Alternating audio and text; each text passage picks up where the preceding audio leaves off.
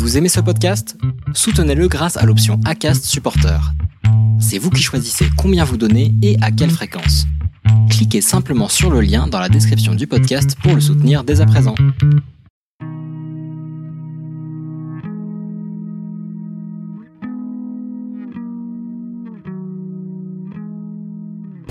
Bonjour, vous écoutez Melting Pot, le podcast qui donne la parole aux Françaises et Français issus de l'immigration. Je suis Mélanie Wong, l'hôte de ce podcast. Deux fois par mois, un homme ou une femme issue de l'immigration me confie son histoire, son parcours et sa vision de sa double culture. J'espère que ces conversations vous donneront envie de découvrir ces nombreuses cultures qui font la France et de cultiver vous aussi vos différences, quelles qu'elles soient. Pour ce septième épisode, direction le Maroc. Ceux qui me connaissent bien le savent, j'adore le Maroc. J'ai beau être asiatique, avoir grandi en France, allez savoir pourquoi au Maroc je me sens comme chez moi. Je suis fascinée par ce pays et depuis que je l'ai découvert en 2016, j'y retourne tous les ans. Les couleurs, les senteurs, la nourriture, tout me plaît. C'est vraiment l'un des pays que j'apprécie le plus au monde. Je ne pouvais donc qu'être très enthousiaste à l'idée de parler Maroc et culture franco-marocaine à l'occasion de ce septième épisode avec Ayessa, française d'origine marocaine par son père et bretonne et italienne par sa mère. Dans cet épisode, Ayessa nous raconte son histoire familiale complexe et sa façon de s'approprier son identité franco-marocaine malgré une éducation par un père marocain plus français que les Français, comme elle dit. On parle de l'importance de connaître ses racines, de la difficulté de se trouver légitime à revendiquer une origine lorsqu'on n'en parle pas la langue, des façons de se reconnecter à son identité, et bien sûr, comme toujours, de bonne nourriture. Je vous laisse avec Ayessa, et si vous appréciez cet épisode, n'hésitez pas à le partager avec vos amis, le noter 5 étoiles ou laisser un commentaire sur iTunes, c'est ce qui m'aide le plus pour faire connaître Melting Pot et toutes ces belles histoires. Allez, bonne écoute Je m'appelle Ayessa Loutfi, j'ai 27 ans, bientôt 28 dans pile un mois, et je suis d'origine euh, marocaine par mon père.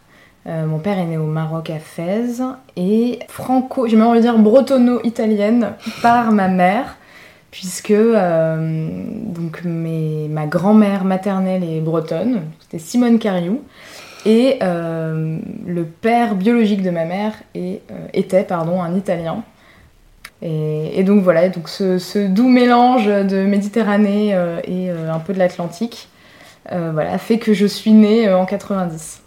Je pense qu'on va revenir plus tard sur cette histoire avec ta mère parce que c'est assez particulier. Est-ce que tu peux nous raconter pourquoi tes parents sont venus en France? Ouais, ouais, complètement. Alors, euh, bah, ma mère était déjà en France, donc ma mère est née en France. En revanche, mon père est né à Fès, donc c'est l'aîné euh, d'une fratrie de sept enfants.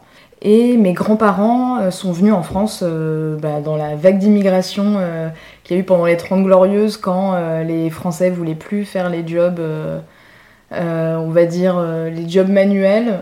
et donc mon grand-père est venu en France, et c'était à l'époque la France qui organisait comme ça, voilà, qui venait chercher les, les ouvriers marocains, et puis du Maghreb d'ailleurs, qui les emmenait... alors à la base, mon grand-père devait aller en Allemagne, parce que c'est là qu'il y avait des besoins en fait de main-d'œuvre. Et finalement, il s'est arrêté euh, à Lyon et il a trouvé ça chouette. Donc il n'est pas remonté dans le bus, il est resté là. Donc euh, au départ, c'est mon grand-père qui est arrivé tout seul. Et ensuite, euh, il y a eu le, ma grand-mère et donc mon père qui sont arrivés en France. Et mon père avait, je pense, entre 6 et 7 ans. Donc il parlait pas français. Et il a appris ensuite, voilà, il a eu une éducation en France et il a appris, sur le tas. Finalement, mes parents n'étaient pas du tout euh, à la base euh, du même milieu social ou euh, ils habitaient pas du tout dans le même quartier. Et, et, finalement, ils se sont rencontrés à Paris, donc dans les années 90. Et quand tu dis qu'ils n'étaient pas du même milieu social, c'est que ton père, il était dans un milieu plus modeste? Oui, oui, complètement. Ouais. ouais, ouais, milieu, milieu modeste. Alors, mon père n'a pas du tout a pas du tout été dans le schéma classique des banlieues, il n'a pas du tout vécu en cité, ce qui a été une chance, je pense. Euh, lui, il était vraiment à la campagne, donc euh, mes grands-parents habitent euh, dans un petit bled. C'est une rue en fait, c'est plein de petites maisons. Alors c'était évidemment la seule famille d'origine étrangère dans, le, dans ce bled en question. Et du coup, il a vraiment vécu à la campagne avec, avec voilà, toute, sa, toute sa famille. Et je pense qu'il avait vraiment envie de voilà d'aller dans la ville, d'avoir un autre, un autre schéma et de sortir un peu de son, de son schéma lui. Et du coup, ouais, milieu, milieu populaire, mais pas du tout euh, de cité comme ça a pu l'être, euh, comme c'est le, on va dire le schéma le plus classique. Et, et ma mère, milieu assez populaire aussi, mais enfin en tout cas plus urbain. Euh, ma mère, elle a pas grandi à Paris, elle a grandi en banlieue, mais euh, pareil, c'était banlieue paisible. Euh, et elle, voilà, elle sortait beaucoup à Paris. On va dire qu'elle était plus proche de, ouais, de la ville, quoi, tout simplement. De la vie parisienne. Ouais, exactement, c'est ça. Des clubs. et ta mère, donc tu disais qu'elle avait des origines italiennes de par mm. son père, mais il y a une histoire particulière parce qu'elle, elle n'a pas forcément grandi avec cette origine-là. Est-ce que tu peux nous raconter? Ouais, ouais, ouais. En fait, c'est euh, une histoire que je trouve euh, complètement fascinante et, qui a euh, façonné ma mère et puis je pense l'éducation qu'elle a eue avec, avec nous, avec nous, la, la, fratrie. En fait, l'histoire, c'est. Donc, je vais donner les prénoms, ce sera plus simple pour suivre. Donc, il y a Simone. Simone, qui est bretonne, qui est mariée avec André. donc, les deux sont d'origine euh, de Bretagne, mais vivent euh, en banlieue parisienne. Donc ça, c'est tes grands-parents Donc ça, c'est mes grands-parents, mais du coup, euh, on ne va pas dévoiler, mais on va dire, voilà, on va dire les grands-parents. Donc ils ont eu une première fille, Michel, qui est donc ma tante, la sœur de ma mère, et ils ont eu Michel très jeune. je crois qu'ils avaient peut-être 18-19 ans, ils n'avaient pas forcément ni envie ni les épaules pour pour s'occuper de, de, leur enfant. Ils étaient plutôt, ils étaient très beaux. Alors je, je je vois les photos, je les trouve sublimes. Et euh, je crois que André avait une moto, donc ils étaient, euh, euh, voilà, c'était un peu le couple de, de beaux gosses de l'époque. Et en tout cas, voilà, ils n'avaient pas du tout envie de s'occuper d'un enfant, donc c'est mon arrière-grand-mère qui s'est occupée de Michel. Et 13 ans plus tard, donc ce qui est beaucoup en fait, Simone est, est tombée enceinte de Stefano Rizzo, qui est en fait euh, un immigré italien qui était venu euh, pour euh, le travail, qui était souffleur de verre. Et c'était donc un collègue d'André et ils sont tombés fou amoureux, c'était un coup de foudre. Et elle a eu une relation avec lui, elle est tombée enceinte. Stefano lui a dit écoute, moi je vais retourner en Italie en fait, je venais là pour un, un contrat assez court, voilà, pour le travail, mais je vais, je vais retourner là-bas. Est-ce que tu veux venir avec moi?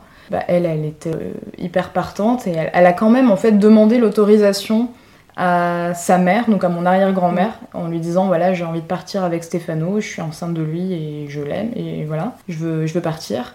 Et elle lui a dit bah, c'est hors de question que tu partes avec un rital, en fait, euh, ma vieille, tu vas rester là. Qui prouve voilà, déjà la première vague de racisme, je trouve, euh, d'ailleurs, avant la vague d'émigration marocaine. D'ailleurs, je pense que petite reproduction, hein, d'ailleurs, dans l'histoire. Et donc, finalement, elle est donc pas partie. Et donc, Stefano est rentré en Italie. Ma mère est née et en fait André a complètement euh, accepté ma mère. Ma mère n'a évidemment pas su de suite que son père n'était pas son père, elle l'a su assez tard. Alors je n'arrive jamais à me rappeler de quand elle l'a su exactement, mais il me semble qu'elle avait euh, bien une vingtaine d'années. Ah oui, ce qui est quand même vraiment voilà, très tard. Donc elle a eu des, euh, des, commentaires depuis petit de Sylvie elle est différente. Euh, voilà, donc elle se doutait qu'il y, avait, qu'il y avait une histoire, un secret de famille, mais elle l'a su quand même très tard. D'accord, elle a été élevée comme si c'était son père. Voilà, exactement. Et donc, effectivement, elle a jamais su, enfin, on va dire, enfin, elle l'a pas su tôt qu'elle avait des, des, des, origines italiennes, pardon. donc voilà, c'est pas du tout quelque chose que, avec lesquels moi j'ai grandi. Mm. en tout cas, j'ai grandi avec le fait que ma mère n'a jamais connu son père et il y a eu un secret de famille qui lui a, qui l'a beaucoup fait souffrir. Elle a été toujours dans la transparence et à me dire, et à nous dire, parce qu'elle l'a aussi dit à mes frères et sœurs, c'est euh, les racines, c'est hyper important, mm. c'est, il faut cultiver tout ça, il faut euh, savoir euh, d'où on vient, et il faut surtout pas renier ses origines. Et je pense qu'il n'y a pas de hasard si, de par son histoire, elle a aussi fait le choix de faire des enfants avec un Marocain. alors que dans les années 90, c'était quand même voilà, il y avait euh, ces, Black Bomber, euh, touche mm. pas à mon pote, euh, voilà, c'était quand même une atmosphère de, racisme, voire même de xénophobie. Donc je pense que si elle a fait ce choix-là, c'était hyper courageux et c'était même pour elle un, moyen de, dire bah oui en fait c'est possible, il peut y avoir des couples mixtes et, je l'assume complètement et voilà mes enfants auront, auront deux, deux cultures différentes. Ouais, donc ça a quand même marqué ta mère, le fait d'avoir euh, cette euh, histoire et ses mm. origines différentes. Même si elle n'a pas grandi avec ces, origines-là, finalement. Ouais. À la vingtaine, tu as le temps, du coup, de te rapprocher de tes origines, faire des recherches. Et toi, quand t'es née, elle le savait. Ouais. Est-ce que elle vous a élevé en tant que franco-italien Non, pas, du, tout. Bah, en fait, quand, quand, nous on est nés, en fait, elle avait le nom, elle, elle, savait le, le nom de son père, elle savait où il habitait, mais voilà, les, Enfin, je pense qu'il lui a fallu un peu de temps. Enfin, après, elle a beaucoup consulté, donc c'est quelque chose sur lequel elle a beaucoup travaillé quand même. Mais euh, elle a fait des recherches et elle a fini par, euh, en 2003, donc moi j'avais 13 ans, euh, aller en Italie mhm. pour le retrouver. Donc à apprendre l'italien, on avait pris des, on prenait des cours d'italien. Ah oui, toi aussi Ouais, ouais, ouais, on, avait, on, l'avait fait. moi j'étais la plus âgée de la fratrie, donc moi aussi je m'y étais mise. Euh, et, en fait, euh, donc elle est allée en Italie et euh, à Savone, et en fait, elle a eu une adresse, donc elle y allait. Et malheureusement, en fait, elle n'a pas pu le rencontrer parce qu'il est mort. il était mort à cette époque-là. Il est mort en 93, qui est la nette naissance de mon petit frère, donc ma mère, je pense que c'est un, c'est un signe. mais en revanche, elle a rencontré sa nouvelle femme et ses, enfin, ses enfants. Euh, qui était au courant de l'histoire. Donc c'est assez dingue. Euh, donc c'était important pour lui si... Ouais, c'était, ouais, ouais, je pense que c'était très important pour lui. Il l'a jamais caché. Il a dit en fait voilà, il y a une femme que j'ai aimée, euh, j'ai une fille en France. Et, et en fait, pour l'anecdote, elle avait, enfin, il avait, pardon, une photo de ma grand-mère dans son portefeuille. Donc, donc voilà, toute l'histoire était su. c'était, ouais, je pense que c'était assez fort. mais finalement, le lien après avec cette nouvelle famille, euh, n'a pas non plus été construit complètement. Ça a été, euh, je pense, un moment un peu hors du temps où ma mère euh, y était mm. pendant une semaine. Mais c'est tout. En fait, il n'y a pas eu de lien plus que ça. voilà, je sais juste que j'ai un, un, cousin qui s'appelle Alessandro. voilà, je sais que j'ai une famille italienne, mais, mais ouais, non. En fait, je pense que comme elle n'a pas grandi avec, c'est pas quelque chose qu'elle nous a transmis. En revanche, voilà, on en a toujours beaucoup parlé et c'est c'est toujours un peu, un peu fascinant de se dire qu'il y a toute une partie de sa famille qu'on n'a pas connue et qu'on connaîtra peut-être jamais, mais euh, c'est quand même une jolie histoire. Ouais, ouais c'est une belle histoire. Et puis, euh, elle avait peut-être aussi besoin d'aller au bout de cette démarche et de connaître cette origine, même si ça n'a pas un impact sur euh, l'éducation qu'elle a eue ou la personne que tu es devenue. Après, ce qui, qui est intéressant, c'est ça me fait m'interroger sur le fait tu sais, on dit que quand tu as des origines, euh, ça influe sur ton comportement. Mm. Et du coup, là, elle avait dans son sang euh, ses origines italiennes, mais finalement, c'est plus son éducation qui a fait sa, culture. Ouais, complètement. Et j'imagine que toi aussi, du coup.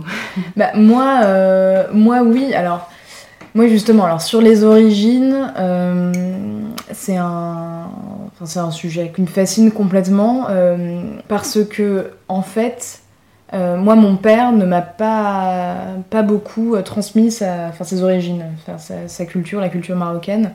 Euh, je pense qu'il fait partie de cette génération qui est arrivée en France dans des conditions un peu compliquées, enfin voilà, dû, on va dire, apprendre une nouvelle langue, apprendre des nouveaux codes. Je pense que ça a été très compliqué pour lui. Et donc, il a eu le comportement un peu inverse qui est de bah, de s'épanouir comme étant euh, bah, le plus français des Français. Mm. Euh, et donc, comme je pense que lui, il a subi le racisme, euh, bah, il nous a élevés comme, voilà, comme, des Français, comme, des, comme des Français pure souche. donc, il nous a jamais parlé arabe, par exemple. il n'a pas non plus. Pas, alors, mon père cuisine très bien, pour le coup mais euh, il nous a jamais appris euh, des recettes euh, marocaines. Donc ça, lui arrive d'en cuisiner, mais il nous l'a pas appris. C'est trop dommage. ce qui est extrêmement dommage, c'est quand même délicieux. Et, voilà, c'est un peu le, voilà, c'est un peu ce, ce, sujet qui en même temps me fait dire que, bah, oui, évidemment, j'ai une part, une part marocaine, mais je me sens pas non plus hyper légitime parce que je parle pas la langue. Parce que quand j'étais petite, on y allait un petit peu, mais c'était pas, voilà, j'y allais pas non plus tous les ans. Donc je me sens pas non plus hyper légitime euh, dans euh, mon, côté, euh, mon côté marocain. C'est plutôt les autres qui, ah, qui me le renvoient en fait. par exemple, c'est bah, ne serait-ce que mon prénom, donc Aïessa, c'est bah, hyper original, mais à chaque fois que je rencontre quelqu'un et que je dis bah, bonjour, je m'appelle Aïessa, c'est systématique. On me dit ah c'est joli, ça vient d'où? Donc merci, c'est joli. Mais et le ça vient d'où? Voilà, et le ça vient d'où? Ouvre euh, ensuite euh, sur. Euh, alors bon, du coup je vais te faire l'histoire. Mais c'est forcément, c'est, je me retrouve un peu à justifier ma généalogie parce que bah, Aïssa c'est pas marocain, c'est la racine de Aïcha, donc c'est, voilà, ça reste une origine, on va dire musulmane, mais c'est pas, c'est pas du tout marocain. Donc, je me retrouve à dire, alors en fait, c'est ma mère qui avait lu les versets sataniques. Dans les versets sataniques, il y a un chapitre s'appelle Ayesha. Ça s'écrit S-H-A. Elle a trouvé ça joli. Et donc, euh, elle s'est dit, ma fille s'appellera comme ça. Euh, mais finalement, elle l'a pas orthographié Ayesha, elle l'a orthographié Ayessa. Il s'est trouvé qu'elle s'est mis avec un Marocain, donc ça me va plutôt bien. Mais si elle s'était mise avec un Suédois, la gamine se serait appelée euh, Ah oui, Ayesha mère, aussi. en fait. Ayessa aussi. Donc c'est ma mère qui, a- qui avait une lubie sur ce prénom. Et du coup, à chaque fois que tu te présentes, Oui. tu dois raconter un bout de ton histoire. Ah, complètement. À chaque fois, à chaque fois, je me retrouve à raconter cette histoire. Et qu'est-ce que ça te fait Euh, ça dépend des moods. Parfois, euh, oui, j'adore, euh, j'adore raconter cette histoire, je la trouve chouette. Il y a d'autres fois où je suis, je suis genre, oui, enfin bon, en fait, j'ai pas du tout envie de te raconter ma vie, ça te regarde pas. Après, je pense que c'est pas du tout, enfin, c'est assez bienveillant quand les gens posent la question, mais à chaque fois, je me dis, mais en fait, tu veux savoir quoi? Tu veux savoir l'origine de mon prénom? Tu veux connaître en Ma fait mes origines? Parce que parce que tu vois bien que je suis un peu typée Mm. et que tu te demandes euh, d'où ça vient. Ouais, c'est comme quand y a un on te peu de ça. demande euh, tu viens d'où. Ouais, alors ça c'est pas trop un truc euh, qu'on m'a trop demandé, à vrai dire. C'est Ah oui pas, ouais, non, c'est pas une question que qu'on m'a beaucoup posée. Je pense que vraiment c'est la manière détournée de me dire d'où vient ton Ouais. prénom. Mais on m'a jamais dit tu viens d'où. Euh, ou en tout cas, si on m'a posé la question, j'ai dû répondre de Paris. Enfin, j'ai pas dû répondre en tout cas ce qui était, euh, si c'était un attendu de d'avoir un peu plus d'exotisme, je le, je le donne pas quoi, j'y pense pas. Euh, et en même temps, euh, bah, là par exemple, il y a pas, enfin j'étais en vacances au Maroc euh, il y a un mois avec euh, mon copain et et ouais, c'est dans ces moments-là, où, oui, je me prends en pleine face que je suis d'origine marocaine parce que bah, tout le monde m'enchaîne en, arabe et que je suis genre. Alors je ne sais pas parler arabe, je sais dire quelques mots, je comprends un peu ce que tu essaies de me dire, mais je suis pas capable de m'exprimer. Et puis bah oui, je retrouve bah, plein de de manières de parler de, de mes grands-parents ou de mon père quand il peut s'énerver. Euh, je retrouve, voilà, je- là je retrouve des codes parce que petite quand même, mes grands-parents m'ont parlé, euh, m'ont parlé arabe, tout ça. Mais, euh, mais ouais, non, je me sens pas non plus full légitime. Et je pense que la barrière de la langue, c'est hyper important. Le fait de pas parler arabe, c'est Mm. c'est ce qui fait que je me sens euh, le plus éloignée de mes origines. Je suis persuadée que si je parlais arabe, je me sentirais plus, euh, plus euh, Légitime, marocaine. ouais. Ouais, plus marocaine. D'avoir une part, ouais, en tout cas une part euh, du, du Maroc plus, plus affirmée chez moi, je pense. C'est vrai que la, la langue, ça revient souvent dans, dans, dans les réponses, en tout cas quand je demande euh, qu'est-ce qui t'a permis de te connecter avec tes origines, c'est souvent euh, bah, mes parents parlaient la langue. Mm. Et du coup, est-ce que tu as envie de- d'apprendre? Ouais, ouais, ouais, j'ai euh, j'ai envie d'apprendre. C'est juste que euh, je suis un peu découragée d'avance parce que, parce que l'arabe, c'est une langue euh, très compliquée. Juste euh, le fait qu'il n'y ait pas le même alphabet. euh. Et puis, c'est aussi, il y a énormément de dialectes. Donc, le marocain ou le darija, c'est pas du tout la même chose que le libanais, par exemple. Et hum, je me sentirais un peu frustrée de commencer à apprendre l'arabe littéraire alors que c'est pas vraiment une langue qui est parlée. Après, voilà, on, on me dit il y a toujours l'option bah, d'apprendre directement le marocain et de juste apprendre à le parler, pas forcément l'écrire. Ouais, il est probable que ce soit un truc que je, que je lance, euh, que je, un chantier que je lance à un moment. Euh, mais pour le moment, pour le moment, ça me, ça me frustre pas plus que ça euh, au quotidien. Mm. Mais effectivement, ouais, c'est un truc. euh, enfin, je trouve que c'est une langue magnifique euh, et ça me ferait plaisir de pouvoir, de pouvoir l'apprendre. Après, ce qui est rigolo, c'est que par exemple, là, en allant au Maroc deux semaines, j'étais avec mon copain justement et il y a plein de mots qui me sont revenus. Ah oui, Donc c'est l'inconscient, ouais, c'est un inconscient, euh, enfin je pense que c'était vraiment enfoui dans mon inconscient. Et j'ai, à un moment on était à table et j'étais en train de lui dire, mais je suis capable de te dire tout ce qu'il y a ici autour de la table, je suis- capable de te dire comment on le dit en marocain. Donc c'est, euh, je sais pas, des olives euh, de l'eau elma, enfin voilà, c'est des trucs comme ça, et ça m'est revenu d'un coup. Et j'ai plein d'expressions qui me sont revenues en étant euh, au Maroc. J'étais genre, en fait, je sais dire, euh, je sais dire, pas forcément des phrases, mais je sais dire des mots ou des petites expressions. Mm. Euh, et ça, c'est assez, c'est assez dingue de, de se Et dire ça que c'est étonné, non? T'a Ouais, étonné ça m'a vraiment étonné. Ça m'a vraiment étonnée parce que. Et c'est vraiment parce que j'étais dans ce contexte-là. Je pense que si on m'avait posé la Mm. question à Paris, j'aurais jamais su répondre. Ouais. J'aurais dit je sais plus comment on dit, ou alors je l'ai su, je sais pas. Et là, c'était une évidence. Ouais, c'est c'est un phénomène assez euh, intéressant, je trouve, parce que j'ai eu la même chose en- au Vietnam. Mm. Moi, j'ai toujours dit que je parlais pas, que je, que je comprenais pas. Et quand j'y suis allée pour les vacances, je me suis rendu compte que je comprenais euh, énormément de choses.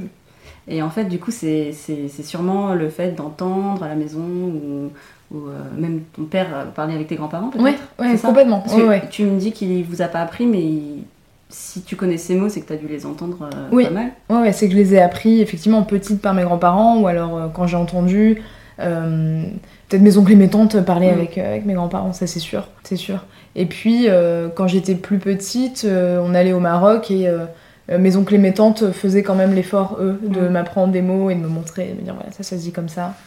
Ah oui, donc tu Et as quand même été souvent au Maroc?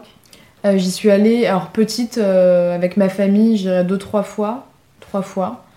Euh, donc c'est pas énorme. Et après, moi, j'y suis plutôt retournée par moi-même, étant adulte, pour voilà, découvrir des villes que je connaissais pas. Et ouais, je pense que clairement, c'est un retour, euh, un retour aux racines que j'ai fait de moi-même parce que parce qu'on me l'a pas forcément euh, euh, donné euh, par, voilà, de manière directe par mes, par mes parents. Donc c'est un peu quelque chose que j'ai recherché, ouais, complètement. Je l'ai provoqué. Et alors pour revenir à l'éducation que t'ont donné tes parents, je comprends qu'il n'y avait pas forcément de choses spécifiques à la culture marocaine ou italienne.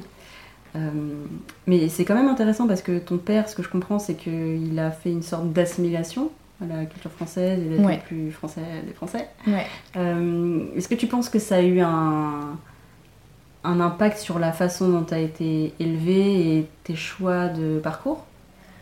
Ouais, euh, complètement. Bah, en fait, euh, moi j'ai été élevée par deux parents euh, athées, déjà. Donc, ce que, enfin, mes, mes grands-parents, par exemple, du côté de mon père, sont musulmans, euh, pratiquants. Donc, ma grand-mère porte le voile, ils font, ils font la prière euh, quotidiennement.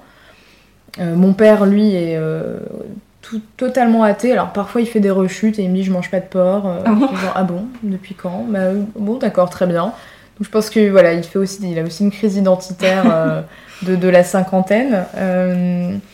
Mais non, non, ouais, éducation athée, euh, très libre, très euh, voilà, tu peux faire ce que tu veux, euh, tu peux choisir. Enfin voilà, ma mère m'a toujours dit, tu peux te marier avec un blanc, un beurre, quelqu'un d'origine asiatique, ça ne posera aucun problème. Enfin, voilà, donc très, en tout cas très libre, libre de choix. Et moi, je me rappelle juste que j'avais fait voilà, une petite crise identitaire petite, où c'était quand j'étais en maternelle, c'est ma mère qui me raconté cette histoire, où j'avais dit à, à ma maman Oui, euh, à la rentrée, euh, tu dis euh, à l'école que je mange plus de porc. Elle m'a dit Ah bon Depuis quand Euh, Bah oui, euh, moi c'est bon maintenant, euh, je suis musulmane. Par contre, tu leur dis que je mange pas de porc sauf les saucisses knacky. Parce que j'adorais ça. Et euh, donc ma mère m'a expliqué que non, ça allait pas être possible en fait, euh, qu'elle pouvait pas euh, expliquer ça à la maîtresse à la rentrée. Et ça te venait d'où Tu te Et souviens ben, ou- et ben, mais non. En fait, moi, je me rappelle pas, mais je pense que, je pense que petite, euh, bah, mes oncles, mes tantes ou mes grands-parents m'ont expliqué, ou alors mon Ouais. père directement, ils m'ont dit, bah voilà, en fait, euh, les, les musulmans mangent pas de porc. Et puis je me suis dit, ah ouais, bah du coup, bah moi, non- moi pareil, je vais pas non Mm. plus manger de porc parce que moi aussi, je suis musulmane. Et, et voilà. Puis après, ça m'est complètement, euh, complètement passé ce truc. Et en même temps, euh, donc voilà, donc je suis athée aussi. En même temps, bah, évidemment, enfin, ça me donne juste une ouverture sur euh, une religion qui est pas forcément la norme euh, en France, en tout cas qui est pas dans la, Mm. la majorité en termes de, enfin voilà, en nombre. par rapport à la religion catholique et ça me donne- ça m'a juste donné une ouverture sur une autre religion, sur le fait qu'il y avait des codes différents et, et voilà une tolérance au fait de, de porter le voile aussi. Enfin voilà, moi Mm. quand j'ai vu tous ces tous les débats euh, là-dessus ou encore aujourd'hui, on me dit bah, est-ce qu'une nana peut porter le voile dans un dans un milieu professionnel? Je suis bah, en fait bah oui, enfin, elle- elle- enfin, voilà, enfin laissons laissons la faire ce qu'elle veut et moi enfin voilà, du coup c'est des débats qui pour moi sont hyper importants parce que parce que parce que j'ai été élevée euh, dans, dans ce modèle où en fait bah voilà, chacun euh, chacun fait ce qu'il veut, chacun vit sa religion comme il le veut et pas besoin de, de rendre compte. Ton père, il, il est devenu athée ou il l'a toujours été parce que Euh, tu dis que sa famille était musulmane, enfin est musulmane Ouais, bah ils sont musulmans hyper cool. Hein. Enfin, Ah ouais, ça ah ouais, poser ouais. problème. euh. Ah oui, non, non, pas du tout. euh, euh, mes grands-parents, alors mes parents sont plus ensemble, mais mes grands-parents paternels adoraient ma mère. Enfin, pour le coup, ils ont pas du tout été dans ce truc de faut reproduire, faut se mettre avec, euh, avec des Marocains aussi, euh, ou des musulmans, euh, pas du tout. Je pense qu'ils ils leur ont, ils ont laissé à, à mon père et mes oncles et mes tantes beaucoup, beaucoup de liberté, ce qui fait qu'il y a aussi de ce côté-là plein de modèles familiaux différents. Et puis, bah oui, oui, évidemment, il a eu une, une relation, une, une éducation, pardon, musulmane, mais bah, je pense que comme tous les gamins de, qui sont quand même avec des parents marocains, il a dû faire semblant de faire le ramadan. Voilà. Et puis après, bah, une fois qu'il est parti, il a dit, bah en fait, euh, non, je vais pas faire le ramadan, tout simplement. Ouais, il a fait son choix. Ouais, mais je pense que oui, au début, il devait, à mon avis, il devait se cacher un petit peu pour, pour manger en cachette. Et toi, est-ce que ça t'est déjà. Tu t'es questionné sur le fait de- d'être musulmane ou pas? Bah, hormis ce moment euh, petite, voilà, à 3 ans, non, non, non, pas du tout. Parce que non, enfin, oui, je, trouve que c'est une très jolie religion, mais euh, pour le coup, euh, en fait, j'ai eu vraiment aucune éducation religieuse, même, euh, même catholique, euh, alors que bah, justement du côté de ma mère, euh, enfin, ma mère allait au caté quand elle était petite, euh, voilà, elle a eu Mm. une éducation hyper, hyper catholique, mais, euh, mais non, non, pas du tout. J'ai pas du tout eu cette éducation-là, je me suis jamais vraiment posé la question. Euh, Mais après, je trouve ça vraiment très joli, les gens euh, croyants. C'est vraiment, j'ai beaucoup de, de tendresse pour les croyants, quelle que soit la religion. Quoi. Je, à chaque fois que je visite des lieux, euh, que ce soit euh, voilà, des mosquées euh, ou que ce soit des, des cathédrales, je trouve ça vraiment à chaque fois très beau. Je trouve qu'il y a des atmosphères particulières et de voir des gens prier, je trouve ça, je trouve ça hyper touchant. Mais moi, non. voilà. Même quand t'es pas croyant, c'est des lieux et des, des atmosphères particulières. Ouais, puis plein d'espoir en fait. Enfin, je, en fait, je comprends intellectuellement pourquoi on, On croit. peut croire en Dieu. Non, mais vraiment. Euh, c'est juste que. Bah, moi, non. Je trouve mon, mon, mon espoir dans autre chose, mais. euh, ouais, enfin, je comprends, je comprends tout à fait qu'on puisse. euh, que ça puisse donner de l'espoir dans, dans, dans la vie de, de plein de gens et que ça leur donne aussi un sens. Voilà, pour faire des choix, de se dire, bah, en fait. euh, Enfin, c'est pratique aussi, tu vois, de pouvoir se dire, bah, en fait, ça, ça, ça guide. Voilà, ça guide et je trouve ça. Je trouve ça assez chouette. Et euh, du coup, sur ton parcours, tu, toi, tu as fait. euh, Qu'est-ce que tu as fait? Alors, qu'est-ce que j'ai fait? Alors, bah, moi, j'ai fait euh, Sciences Po Lille, donc plutôt grande école. Ce qui est assez, assez dingue quand j'y pense, parce que bah, justement, j'ai eu un flash au Maroc, mais bah, on se baladait, enfin, on se baladait pas, pardon, on était en voiture, en voyage, et on passait vraiment dans des coins hyper reculés, dans des campagnes, et on a vu des enfants bergers, et mon grand-père était enfant berger, et j'ai Ouais. quand même eu un flash en me disant, mais mon grand-père était enfant berger au Maroc. Et moi j'ai fait une grande école euh, en France. Et je me suis dit mais en fait euh, il y a quoi il y a trois générations c'est assez dingue. Donc euh, ouais ouais ouais ça m'a de- enfin, ça m'a voilà ça m'a sauté aux yeux de me dire que bah oui le- les enfants bergers au Maroc bah, ne vont pas à l'école et que bah moi j'ai eu la chance de de- de- d'aller à l'école d'être euh, plutôt bonne à l'école et donc de pouvoir faire des des études assez chouettes et c'est mon père qui m'a pas mal poussé d'ailleurs. Je pense que pour lui c'était hyper important, comme lui il a pas eu, enfin il a je pense galéré à apprendre le français euh, quand il est arrivé, normal. Moi il m'a appris très tôt à lire et écrire, donc euh, je me rappelle de sessions avant même d'entrer au CP, voilà où je, il me faisait des petits pointillés comme ça que je devais suivre pour apprendre à, à écrire euh, et à faire des jolies lettres. Ouais, il a beaucoup poussé quand j'étais gamine pour que, pour que je sache lire et écrire, que je sois bonne à l'école. Et ça a bien marché. Mhm. Ça a vraiment bien marché. Et, euh, et aujourd'hui, je bosse dans la tech. Euh, donc je fais du product management. Donc c'est euh, voilà, d'imaginer et concevoir des produits numériques. Euh, alors je suis un profil un peu atypique d'ailleurs dans le cadre du, du travail parce qu'il y a peu de gens qui ont fait euh, Sciences Po et qui finissent euh, là-dedans même si Sciences Po ouvre plein de portes. Mais, mais en tout cas, ouais, hyper contente d'avoir fait ces études-là parce que ça continue, voilà, je trouve, dans, dans l'ouverture aussi que j'ai pu avoir, Mm. petite et d'autres modèles possibles, bah, à Sciences Po, on nous apprend quand même à concevoir que les choses peuvent être grises et pas que noires et blanches, euh, noires ou blanches, pardon. Et ça m'a beaucoup, beaucoup euh, inspiré et donné plein de, plein de clés dans tout ce que j'ai pu entreprendre après, euh, que ce soit voilà, la socio, l'anthropologie, enfin, des, des matières qui m'ont passionnée. Et pendant tout ton parcours, est-ce que tu t'es sentie en minorité? Parce que souvent, quand tu, plus tu vas dans les études et que tu fais des grandes écoles, type Sciences Po, même si je crois que Sciences Po a quand même euh, une ouverture sur la diversité Mm. un peu plus importante, euh, est-ce que tu as senti ça, cette différence, ou pas tellement? Euh, bah pas tellement.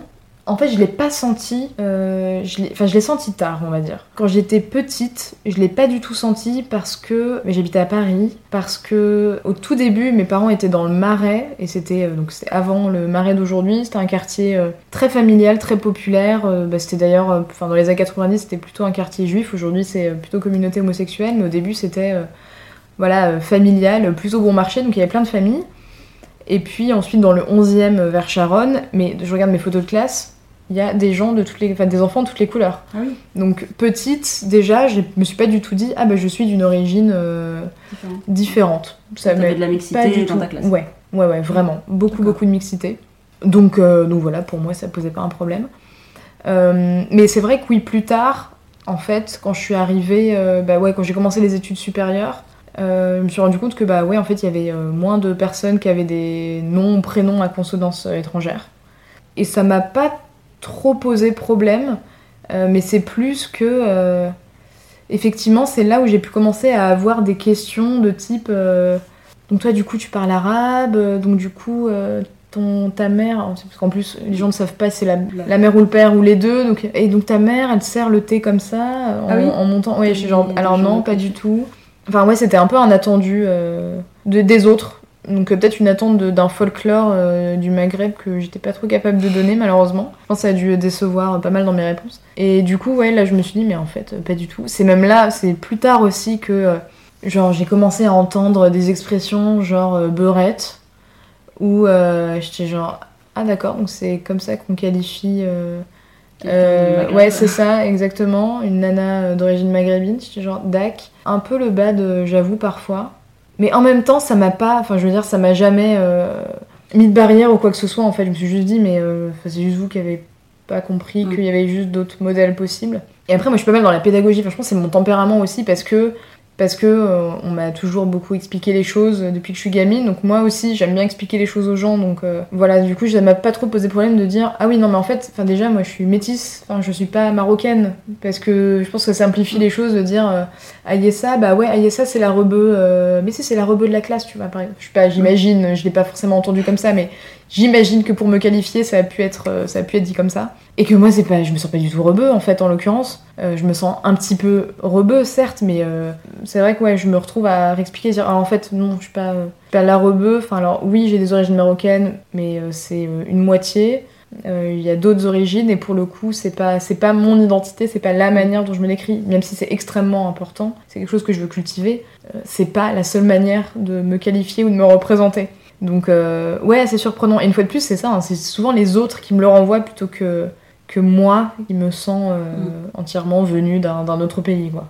Et le fait qu'il te le renvoie, est-ce que tu t'es dit, euh, bon, euh, ça me.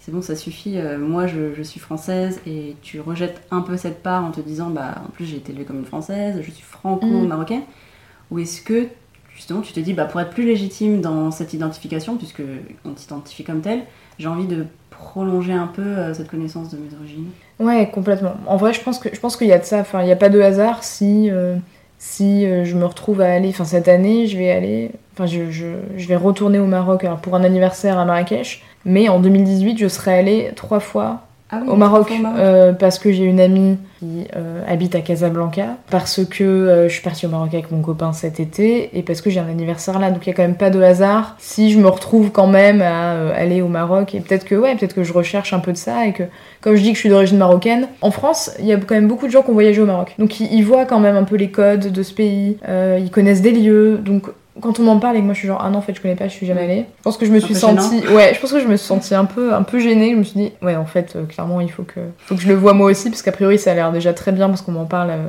en me disant que c'est que c'est un endroit merveilleux. Et en plus de ça euh, ouais hyper curieuse de aussi de découvrir le pays par moi-même. Tu me disais que tes parents étaient hyper ouverts sur le couple et Mm. la personne avec qui tu serais. Est-ce que personnellement tu as eu euh, des préférences, un rejet pour euh, les origines marocaines ou, ou euh, une préférence ou t'étais ouverte à- Eh ben, c'est une bonne question. Alors en fait, je me suis juste jamais posé la question, tout simplement. Euh, il se trouve que je ne suis jamais sortie avec euh, de Marocains ou euh, de personnes d'origine maghrébine. J'ai eu des copains très très très différents, mais souvent français ou métis. Si j'ai quand Mm. même, si je suis quand même sortie avec des métis, pas mal. Euh, mais plutôt mes métis euh, Afrique subsaharienne. Et sinon, euh, sinon non, aujourd'hui, ouais, je suis avec un, un Français, alors qui, qui a quand même des origines juives par son papa. Mais sinon, non. C'est vrai que, c'est vrai que que non, c'est pas du tout une question Ouais. que je me suis posée. Après, euh, bah, je voulais Marocains hyper beaux. Là, encore une fois de plus, je m'en suis rendu Oui. compte au Maroc. Ouais, que j'étais assez fascinée par, par les yeux. Enfin, je trouve que les Marocains, bah, les, les filles aussi, mais là, c'est plutôt les garçons que je regardais. C'était euh, les, les yeux très noirs avec les très longs cils, Mm. euh, des regards assez intenses. Et ouais, je les ai vraiment trouvés très beaux et je vois très bien euh, voilà ce que ma mère a trouvé à, à mon papa par exemple. Et c'est vrai qu'Amsel m'a toujours dit, moi j'ai toujours adoré de toute façon les Marocains, je les ai toujours trouvés très beaux, très mystérieux. voilà, c'était c'était sa cam, mais, euh, mais c'est C'est pas forcément la Ouais, c'est ça, pas forcément la mienne, quoi. Ouais. Bah, je pense que en plus, c'est ça, c'est. Je cherche des schémas différents à chaque Mm. fois, en fait, tout simplement. Ouais, mais des fois, sans s'en rendre compte, tu sais, on... soit on reproduit, soit on, on fait le contraire. Euh, ça peut paraître bizarre la question Ouais, telle ouais, que je l'ai posée, mais euh, je, je la pose parce que moi personnellement, je pense que j'ai rejeté longtemps Mm. les personnes d'origine asiatique. Euh, et du coup, je me demande si c'est quelque chose qui se fait aussi dans des- dans dans d'autres origines. Ouais, ouais, non, non, ça aurait pu, mais. Bah, non, mais après, je suis pas, par exemple, je suis pas attirée par les, les blonds aux yeux bleus, quoi. Voilà, je suis plutôt attirée par les peaux, les peaux mates, quand même. Voilà, j'aime bien les, les bruns, euh, les bruns à la peau mate. Après, c'est pas forcément typé. euh, typé marocain, mais euh, oui, je me retrouve quand même plus ou moins à chaque fois avec des, des types méditerranéens ou, Mm. ou métis. Donc, euh, ouais, peut-être que la Méditerranée, en effet, c'est le spot, c'est le spot où, où je, trouve, je trouve mes copains. quoi. Euh, bah, super, du coup, on va passer aux questions en rafale. Oui, La première, c'est pour toi, qu'est-ce que c'est être français, française? Hum, c'est la liberté. C'est vraiment le truc qui me vient en premier. Je trouve qu'on est un, peuple très libre. Alors forcément, il y a l'histoire, la Révolution française, tout ça. En plus, il y a plein de, de, ouais, de mythes euh, comme ça euh, qui font notre identité. Mais encore aujourd'hui, enfin même, je sais pas, c'est tout bête, mais euh, avec les attentats du 13 novembre, par exemple, je trouve que c'est des valeurs qui ressortent particulièrement. Alors, à Paris, certes, mais euh, je, je trouve qu'il y a quand même, quand même de ça en France où... ouais, on a quand même, euh, on a quand même un super euh, système, notamment d'éducation, qui fait qu'on on peut donner quand même de la liberté à plein de, gens qui n'avaient pas forcément les mêmes chances au départ. Donc ouais, moi c'est la liberté qui, re- qui ressort quand on parle de, France. Puis même quand on va à l'étranger, enfin je trouve que euh, qu'on soit à New York ou dans n'importe quelle ville, il y a toujours cette fascination des autres pour les Français et leur côté un peu ouais un peu un peu un peu badass euh, un peu franc du collier euh, c'est euh, ouais vous fumez des clubs vous en avez rien à foutre.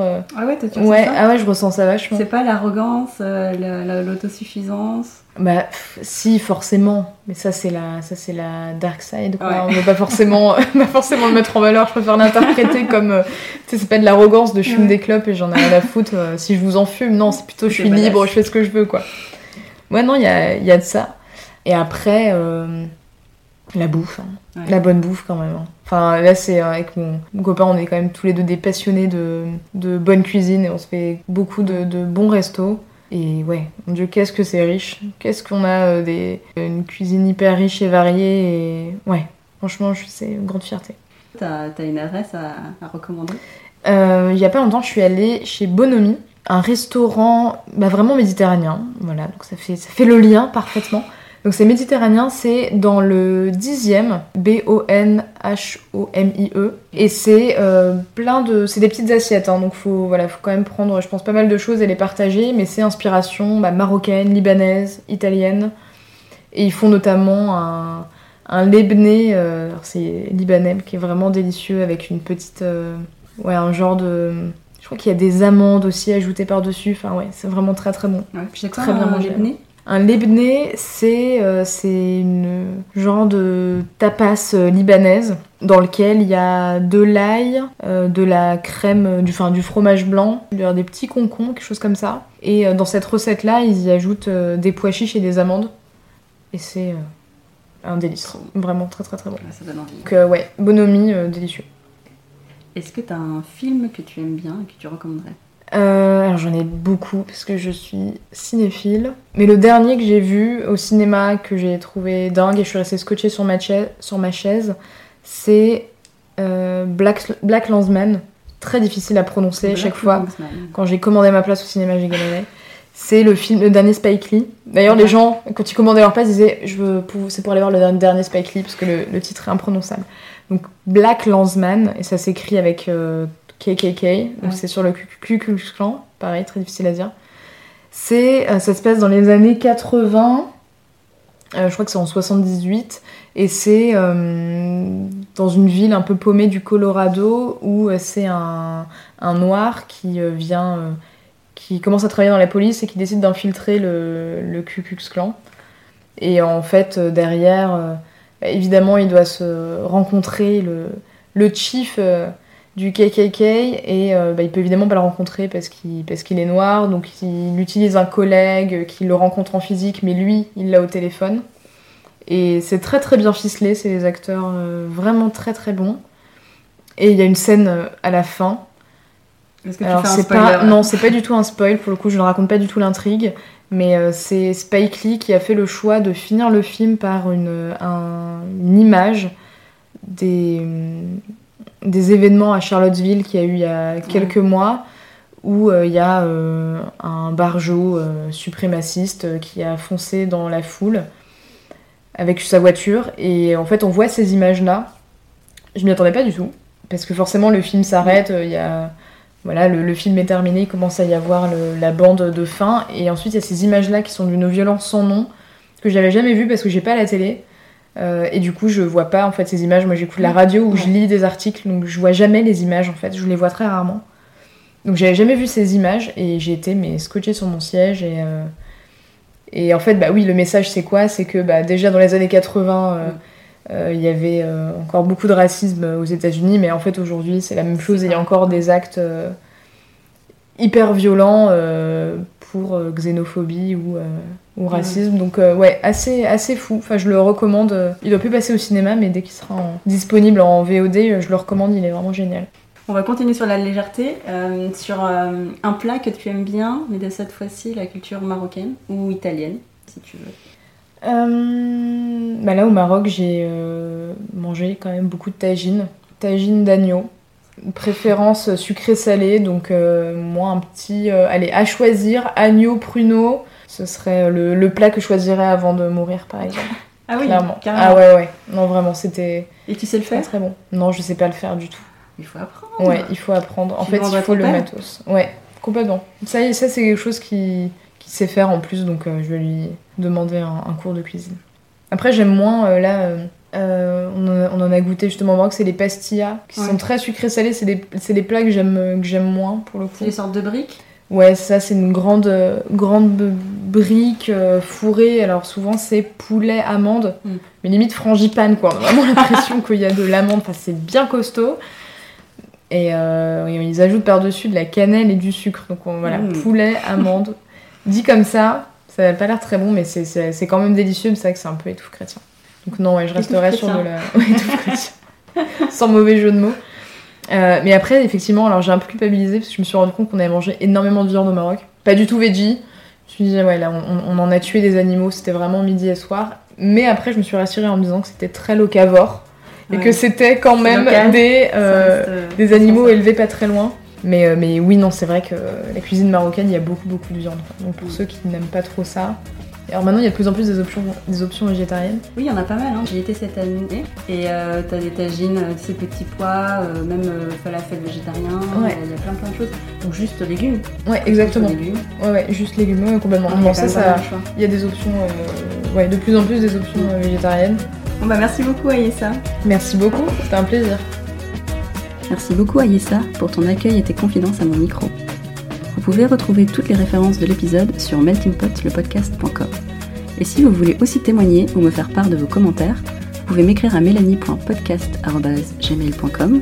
Sinon, la meilleure façon d'être tenu au courant de la diffusion des épisodes est de me suivre sur Instagram au pseudo meltingpot-le podcast. N'oubliez pas de noter le podcast sur iTunes, ça m'aide beaucoup.